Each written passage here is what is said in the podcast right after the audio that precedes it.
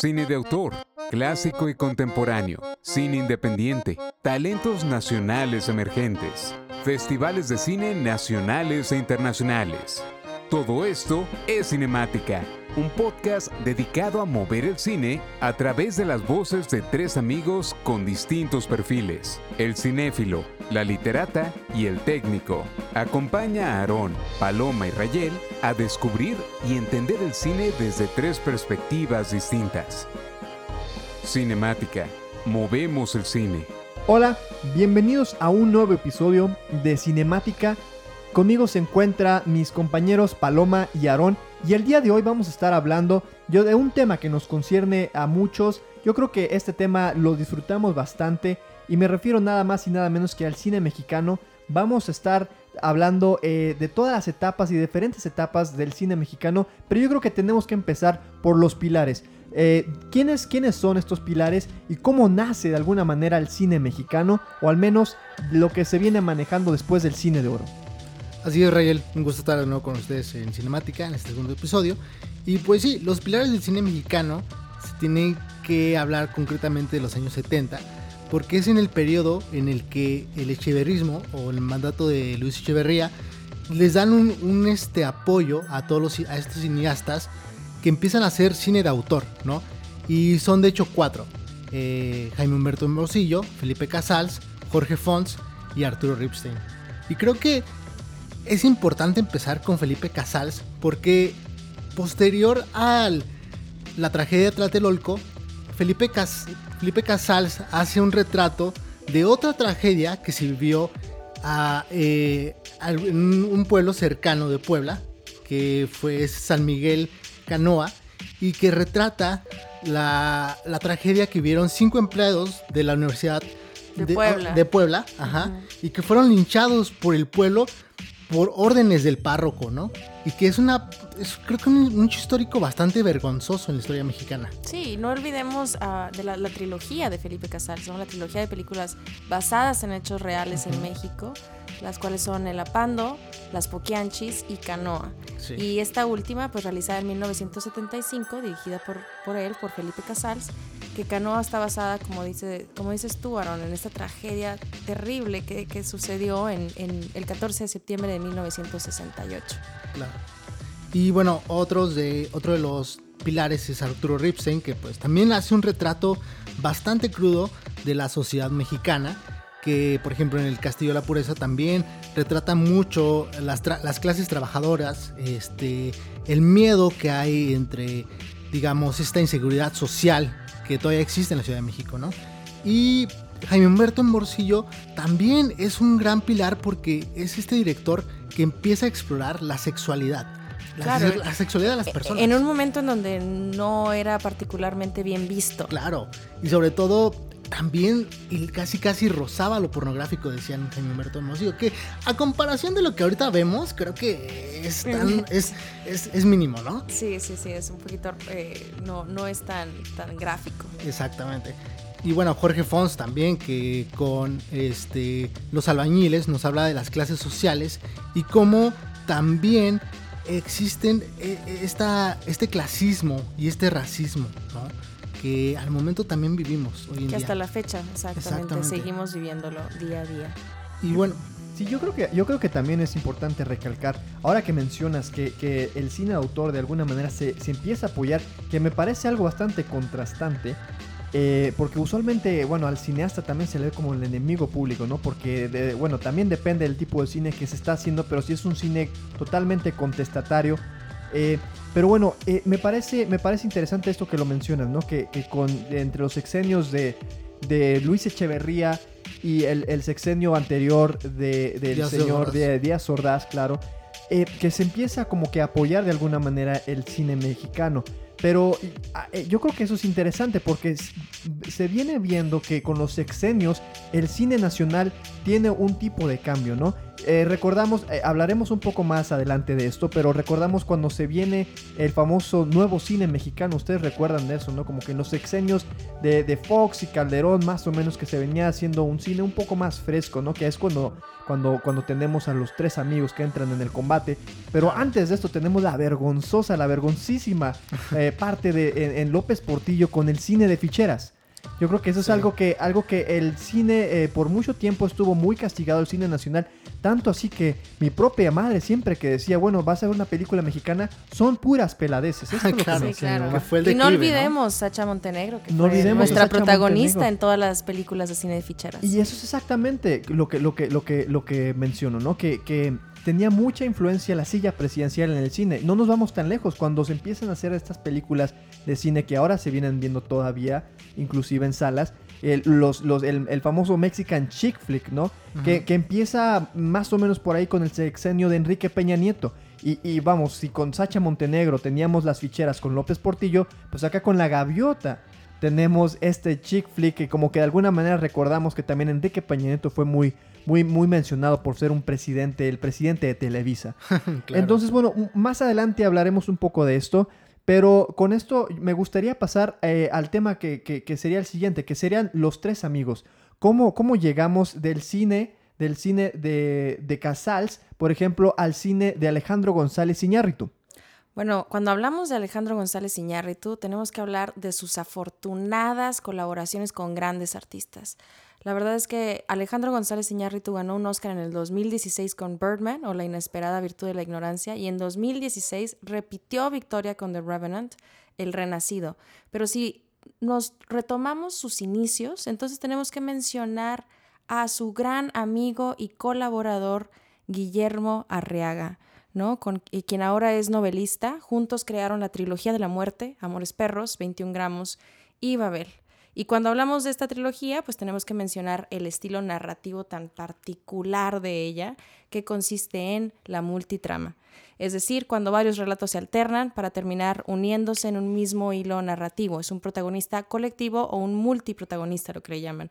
Rayel, ¿cuál sería tu película favorita de la trilogía de la muerte? De la trilogía de la muerte, precisamente. Bueno, yo creí que ibas a preguntar cuál era mi película favorita de Alejandro González Iñárritu, porque precisamente no está en la trilogía de la muerte, pero si me preguntas de la trilogía, eh, tendría que ser Amores Perros. Y es la ópera prima también de Iñárritu, pero, pero es, es donde yo creo que se siente en su, en su hábitat totalmente natural en su entorno. Y yo creo que eh, er, me encanta eh, la crudeza, ¿no? Con la que, con la que maneja vamos, eh, eh, simplemente, vamos, las, las, peleas de perros, ¿no? Que me, me hace algo bastante salvaje. Me duele, de verdad, me duele ver esto.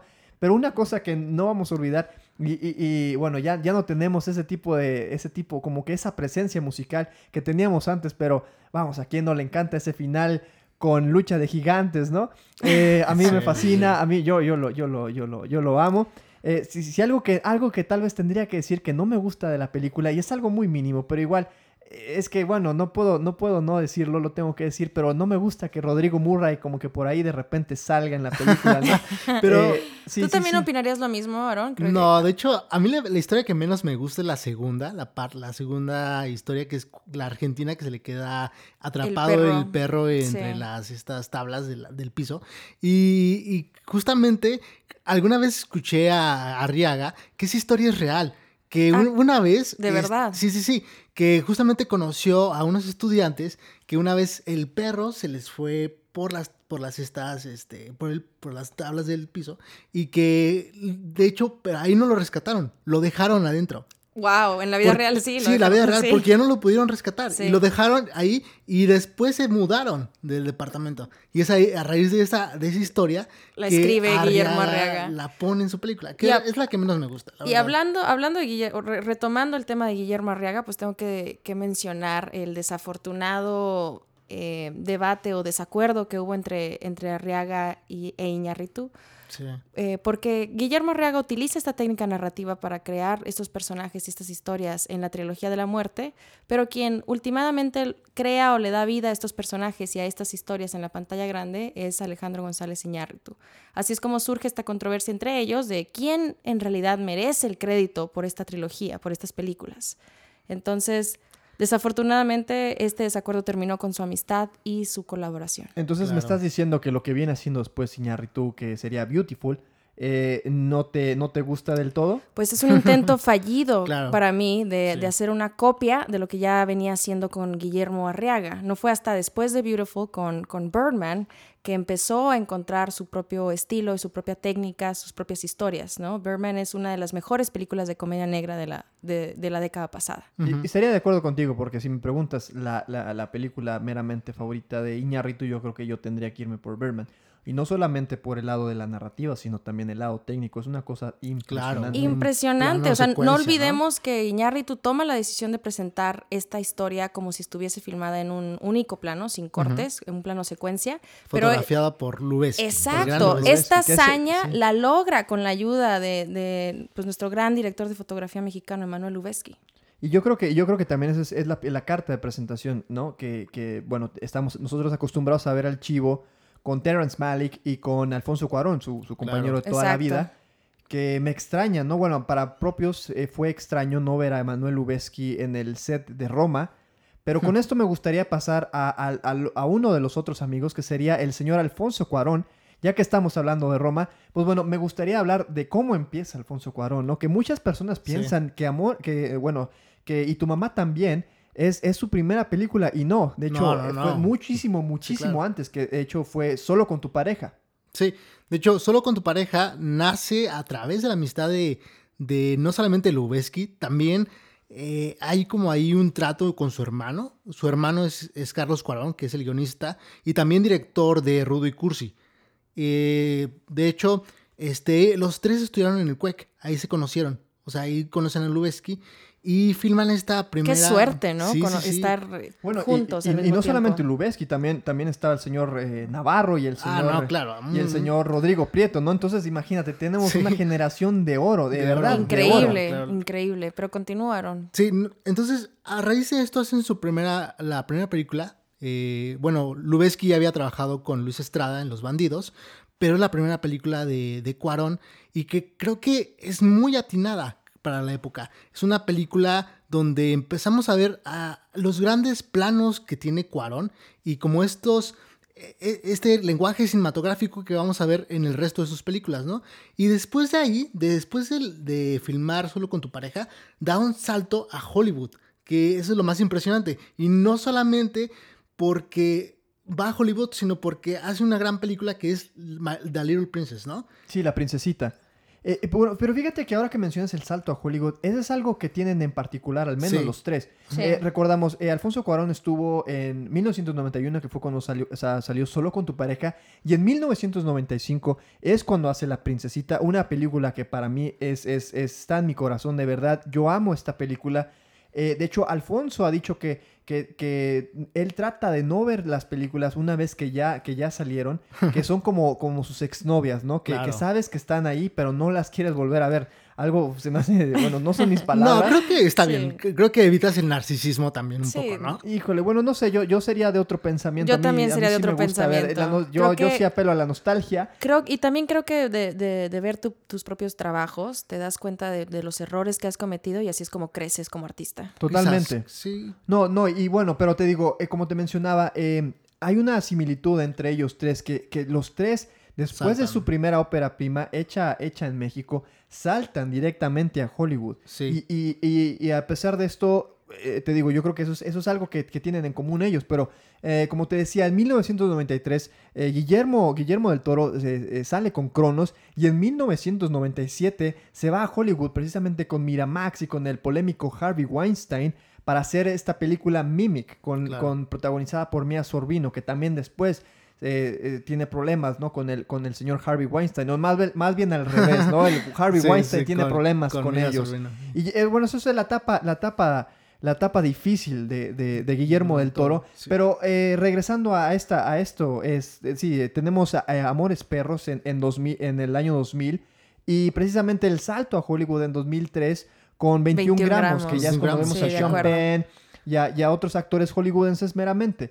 Entonces, te digo, eso es, una, es una similitud entre los tres. Claro. Yo creo que a, a algunos les funcionó, a otros no tanto. Al menos creo que eh, le funcionó a, a Iñárritu, pero no le funcionó a Del Toro, por ejemplo. Sí, y por ejemplo, Cuarón, en esa etapa en Hollywood, regresa a México, ¿no? Porque después de, de filmar Little Princess filma este, Grandes Esperanzas con Robert De Niro y Gwyneth Paltrow y creo que ahí es cuando, de hecho, Cuarón se decepciona de esa película. Para él es una película que, de hecho, él rechaza en su, en su filmografía, ¿no? Y después de esa película, se otra vez regresa a México y así tu mamá también, que para mí es mi película favorita de Cuarón, porque empieza a hacer un juego muy diferente con la cámara, ¿no? Empieza a jugar como con estos grandes planos secuencias, eh, empieza a jugar como con, con ver eh, la imagen detrás de lo que pasa, más que centrar la cámara entre los personajes, estamos viendo lo que hay detrás, ¿no? Y qué, lo, qué es lo que está pasando detrás de la cámara. Y cómo, nos, cómo, Cuarón hace que pongamos nuestra atención no solamente en el personaje, sino también en lo que hay detrás. Y eso lo vamos a ver en el resto de sus películas. Por ejemplo, después de Itomamba también tiene un gran salto a, otra, a otra saga que es muy importante, que es meramente Harry Potter y el prisionero de Azkaban. Claro, que la tercera película de Harry Potter es una de, de, las películas más especiales de la saga, es la única, la más distintiva, pues. Sí. Sí, hace un pertaguas en, en, estética, ¿no? Totalmente. Y aparte, eh, de hecho, la misma J.K. Rowling se ha manifestado en favor. De hecho, ella diciendo que es la primera vez, después de, vamos, después de las, eh, las eh, anteriores dos entregas de Christopher Columbus, que, que es el prisionero de Azkaban la que más le llena el ojo, la que más entendió el mundo mágico de Harry Potter. Entonces, yo creo que eh, es exactamente lo, que mencionas, ¿no? Que el salto le favorece. Sí. Bueno, pero eh, ¿tú crees que regresar a México eh, no, no, siempre fue la opción para los otros tres, ¿no? Y yo creo que de ahí, de ahí, de ahí podemos hablar un poco más de Guillermo del Toro, que él no necesariamente pudo regresar a México. Imagínate, ¿cómo vas a regresar a México después de que secuestran a tu padre? Y después de que tienes... Muy lamentable. muy lamentable hecho. Y que tienes que, tienes que, vamos, pelear contra todo esto. Entonces, eh, Guillermo del Toro se exilia en España y encuentra a, los, a los señores del deseo, ¿no? precisamente a los hermanos Almodóvar. Y es cuando realiza El Espinazo del Diablo. Y la historia ya la sabemos. Después de ahí viene posteriormente El laberinto del fauno. Pero yo creo que, como lo mencioné en el episodio pasado, el, el, Espinazo del Diablo es la primera película que podemos decir que es la película, una película 100% Guillermo del Toro. No tenemos, eh, eh, no tenemos Mimic, que es algo totalmente hollywoodense, totalmente donde se les mete mano de, de Harvey Weinstein.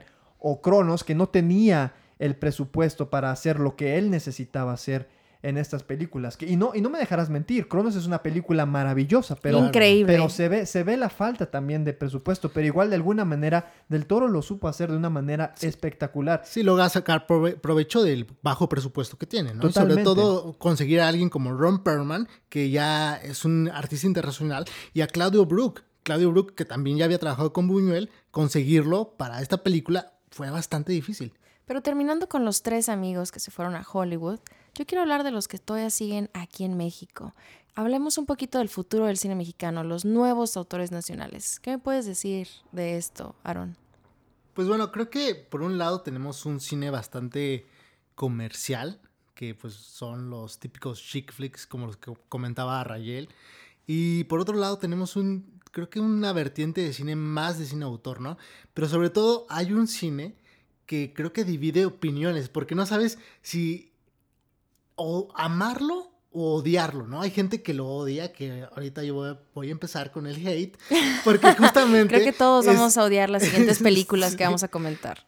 Justamente en el episodio pasado decía que una de las películas que más odiaba era después de Lucía, que porque Michel Franco es uno de esos directores que, que hace historias bastante como, no sé si trata de hacerlas complejas, pero sin como sin, con, no sin estructura. Exactamente, no hay estructura en su narrativa.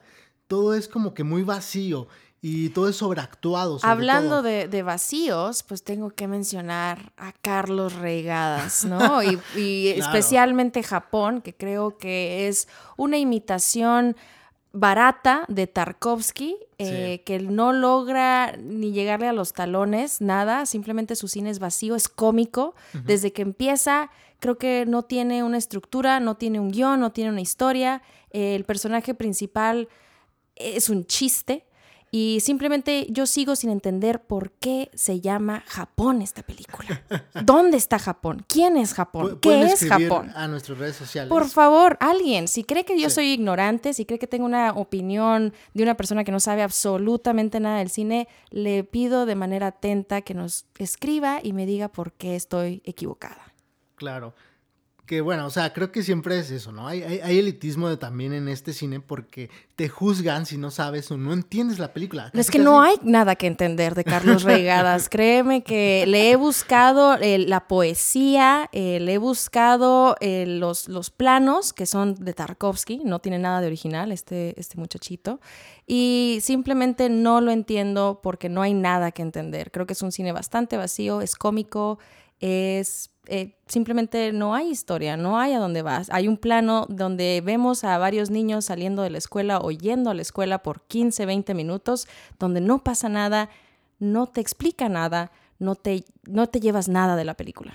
Yo creo que, bueno, ahora que lo mencionas, eso de que tenemos una- un- o como un, vamos, 15 minutos, ¿no? De, de esta escena, me, me- mm, tendría que irme con, con lo que comentaron, al menos en el, en el aspecto técnico, en Después de Lucía, ¿no? Que es esta, esta primera escena donde vemos al papá de Lucía, eh, vamos, está en el tráfico, está, está frustrado, está lo que sea, pero oye, estamos como seis minutos arriba en el coche, sabemos a dónde vamos, bueno, no sabemos, no importa, pero igual no te dice nada, Claro. sabemos sí. exactamente dónde está, a mí me causa demasiado conflicto que, que sé dónde está la cámara, sé dónde está, sé dónde está el camarógrafo, entonces para mí eso ya es un distractor totalmente que, que no me va a dejar entrar en la historia. Aparte que no hay historia, al menos en esa parte, ¿no? Que Claro. es como, bueno, ya entendí, vamos a algún lado, ¿qué sigue? Claro. Cuéntame Exacto. algo, No. Pero hablando un poquito más del cine que podría ser comercial y de autor, yo me quiero ir por algo positivo primeramente, pues por Fernando Frías, ya no estoy aquí. ¿Qué opinas de esta película, Aaron?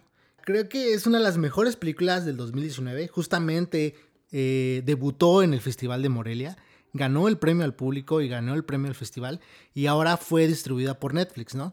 Que también es algo extraño, ¿no? Que justamente Netflix últimamente ha decaído en sus producciones originales, pero nos presenta esta, esta, esta nueva propuesta de cine mexicano eh, Que es bastante original. que es bastante ¿no? original. Y más, ¿no? que, y más que original, eh, diría que acertada. Porque precisamente lo que venimos viendo con el cine mexicano es lamentablemente pues, Cindy la Regia, eh, las películas de Eugenio Derbez, ¿no? Eh, entonces, eh, se me hace, yo creo que eso tiene que ver con el efecto Roma. Se vio, se vio que la, la demanda estaba ahí de alguna manera y que resultó, yo creo que es una, una apuesta totalmente acertada por parte de Netflix de que esta película sea una, una película original de alguna manera de Netflix, pero es, es, un, es, un cine, es un cine distinto. Y yo creo que, eh, contrario a lo que decíamos antes, de después de Lucía y de, y de los planos de Carlos Raigadas, por ejemplo, Ujú. aquí tiene totalmente sentido. Sí, está Especialmente- justificado, ¿no? Justificado. Todas las, todas las tomas están justificadas, inclusive las, las que podrían eh, llamarse pretenciosas, todas Claro. tienen una razón por la cual existen, ¿no?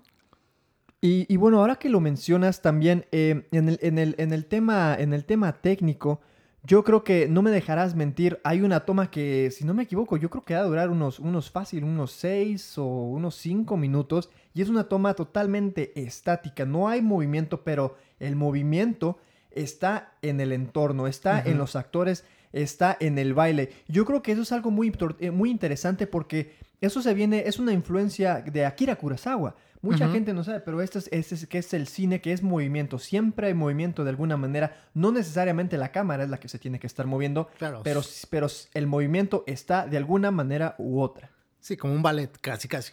Totalmente. Bueno, y, y ya que estábamos hablando de, de esta película de el señor, del señor Fernando Frías, eh, me, gustaría, me gustaría hablar de otra película que se me hace bastante interesante, que se, se habló bastante del el año pasado, que, es, que se llama Esto no es Berlín, del director Arizama, una película que yo creo que la encontramos, híjole, ¿cómo, cómo la explicamos, no? Como, para empezar, está en la plataforma de Blim. Mucha gente ya empieza a juzgar, bueno, es que la plataforma de Blim es la plataforma de Televisa.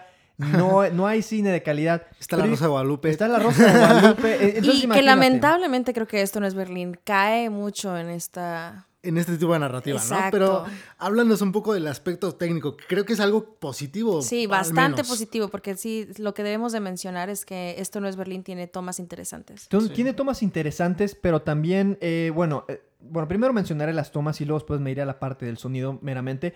Pero bueno, hay una toma que no me dejarás mentir, hay una toma que es un plano donde están eh, la escuela de los chicos y la escuela de las chicas que hay que recordar que están divididos México 1986, hay un entorno del mundial, pero en esta toma eh, me pareció bastante, bastante impresionante cómo tienes un plano tan largo donde tienes eh, la perspectiva, ¿no? Diferente de cómo se ve de un lado de la escuela y del otro lado de la escuela, cómo se alcanzan a ver los alumnos y se alcanzan a ver las caras. Y eso, vamos, eso es difícil de hacer porque tienes que, tienes que tener este plano, es, es un enfoque difícil. Y también me parece que es acertado por, por el hecho de que, de que no es la típica toma, no son las típicas tomas que se, que se vienen usando, especialmente que es el, el vamos, el escorzo, tenemos la toma de eh, la, persona que habla y luego regresamos a la persona que habla y luego un master shot, ¿no? la famosa three shot que le llaman, son tres tomas, nada más intercambias, vas, vas y vienes. Pero eh, bueno, tendría que pasar al lado del, del, sonido donde lamentablemente creo que no es acertado. Eh, tiene una, unos cambios dinámicos bastante, bastante bruscos. Eh, sonido muy estridente. Yo creo que entiendo la propuesta porque es, es como la, la vida de, de, estos como que no son punks. Bueno, como que es una pelea, ¿no? como que están tratando de sacar como que la onda punk, pero ellos traen una onda así más Los inadaptados, ¿no? es más Joy, Division. Yo creo que aquí es donde le hace honor al, nombre de la película, al título de la película, porque eh, de hecho, eh, precisamente en uno de estos toquines es cuando alguien le dice, oye, esto no es Berlín. Un crítico de, arte, ¿no? De un crítico de arte, ¿no? Y que también esta, esta, esta, esta, esta batalla de estos, de estos artistas que dicen, bueno, es que tu arte es burgués, el mío no. Y, bueno, nunca vamos a acabar. es cuando yo pensé que, podría rescatar esta película, porque en una escena, cuando están hablando acerca del arte y lo que significa el arte, me imaginé que el autor, que el director, estaba tratando esta película como una sátira. Sin embargo, no lo logró, no lo hizo. Entonces me defraudó un poco esta, esta narrativa. ¿Qué opinas acerca de la historia, Aaron? Sí, opino lo mismo que tú. Creo que la narrativa se afloja bastante, sobre todo la mitad de la película, porque sí, empiezan a introducirnos como esta, este contraste entre la burbuja social que tienen ellos de esta preparatoria, se puede decir como privada, con el mundo punk y artístico y liberal, ¿no? Que está presente en este antro que es el Aztec y que a raíz de eso se vuelve interesante ver estos dos contrastes, pero creo que hay mucho que desear en cómo se desarrolla. porque no nos cuentan si, ok, estas personas o estos dos amigos van a acabar siendo ponquetos y van a, absorber esta cultura porque es la que con la que se sienten identificados, pero nos dan un final también muy a la Rosa de Guadalupe porque es como un final sobredramático. Sobredramático. ¿Y qué me dices de la mamá? Hay muchos personajes que... Marina, de Tavira, que yo, ¿no? Y fíjate que al último que, que, lo mencionas, yo, en, yo si no leo los créditos no me doy cuenta que es Marina de Tavira. porque no, porque su personaje no fue a ningún lado. Me pasa totalmente desapercibida. el propio Harisama también actúa en la película que es el tío que es un poco rockero, como chavo ruco. Tío favorito, eh, una eh, versión de Cuarón, Iñarritu. el famoso tío Griff, sí, y totalmente, ¿no? Con ese, con este tipo como look de Iñarritu. Pero el tío Grifo, ¿no? El, famoso tío Grifo, que, que, que, vamos, te prometía, pero a la vez, eh, a la vez este, terminó en pura, en pura promesa el señor. Pero quiero hablar acerca de una película que al contrario de Esto no es Berlín, sí nos proporciona una historia completa, de principio, mitad y fin. Y esto es Sueño en otro idioma de Ernesto Contreras. Esta película creo que es un guion bastante completo, lo cual es difícil de encontrar ahorita en las películas, no solo mexicanas, pero internacionales. ¿Qué opinas un poquito de, de, esta película, Aaron? Creo que es una película bastante bien hecha. Creo que incluso el plot es interesante. Hablar de un lenguaje del citrali, que es este... El citril. El, citril. El citril. El citril. Perdón. Eh, sí, hablar de este lenguaje, por ejemplo. Eh, y de hecho este lenguaje, el citril, eh, lo, lo crearon para esta película. De verdad. Sí. sí. Sí, y justamente hablar de, pues, cómo la identidad, ¿no? Y también los secretos que puede haber en una este, cultura también muy, muy, este, como arraigada, como muy concentrada y con valores, ¿no? Que puede llegar alguien externo y tú lo puedes ver raro, ¿no? Incluso la historia es bastante buena, se desarrolla muy bien. Está muy completa, es, muy, es una historia bastante completa. incluso el, poner mm, este, elementos fantásticos, para mí se me ha atinado, porque justamente habla del misticismo, ¿no? Que hay en este tipo de como culturas prehispánicas, que también pudo haber, puede haber, porque cada, cada quien tiene una percepción distinta de lo que es el después de la vida, ¿no? La muerte, ¿qué después de, morir? ¿No? Entonces te, resuelve esta duda. Y bueno, con... con eh, yo, yo me, a mí me gustaría hablar, porque eventualmente se habla mucho de, de, que el cine solamente es un, es un, es un arte para, para varones, pero eh, hay que recalcar también que hay cine hecho por mujeres y, hay bastante, ¿no? En México ya se viene trabajando eh, hay, bastantes exponentes como Alejandra Márquez Abella, eh, esta Catalina Aguilar Mastreta, pero tú nos puedes decir un poco más de esto, Paloma. Una película, por ejemplo, eh, no sé, ¿cuál, cuál, ¿cuál sería una película que te vendría a ti a la, a la mente cuando mencionamos cine mexicano hecho por mujeres? Pues una película que recientemente vi que me impresionó bastante es Los insólitos peces gato por Claudia Saint-Luz. Es una película muy triste con personajes muy entrañables, muy distintivos, lo cual eso me, agradó muchísimo porque creo que en los guiones modernos los personajes tienden a ser bastante eh, generales, bastante neutrales. Esta película contiene personajes muy entrañables, las actuaciones son buenas, la dirección también, el epílogo de la película es muy bonito, con un estilo cinematográfico muy a la Wes Anderson.